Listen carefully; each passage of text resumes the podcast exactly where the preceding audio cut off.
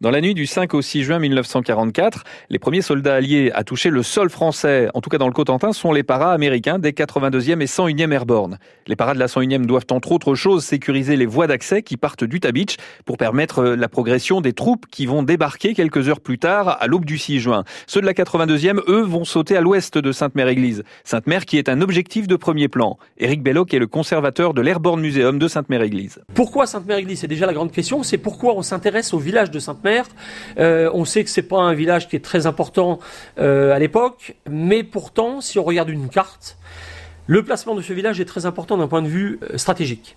On s'aperçoit en fait que la nationale 13, qui aujourd'hui est la 4 voies qui passe à côté de Sainte-Mère-Église, à l'époque cette 4 voies passait en plein cœur du village.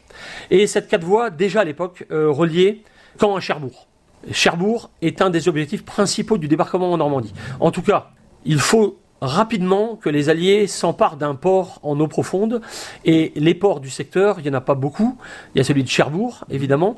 Euh, on est situé à environ une trentaine de kilomètres du port de Cherbourg. Mmh. On a donc cette nationale 13 qui coupe Sainte-Mère-Église. Et en même temps, on a une route perpendiculaire. Donc on a un vrai croisement de chemin.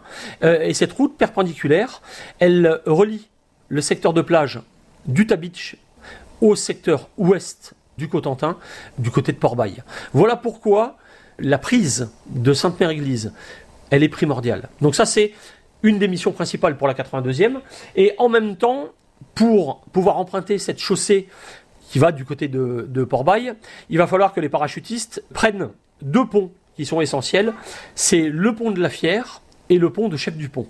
Et en même temps, il va falloir qu'on fasse sauter deux autres ponts, celui de Bosseville-la-Bastille et celui d'Étienville, histoire d'isoler les forces allemandes. Et à l'aube du 6 juin, vers 5 heures du matin, eh bien, les parades de la 82e Airborne seront maîtres de Sainte-Mère-Église. Mais les Allemands encerclent bientôt le village et vont lancer plusieurs contre-attaques. Pourtant, Sainte-Mère-Église ne sera jamais reprise aux Américains.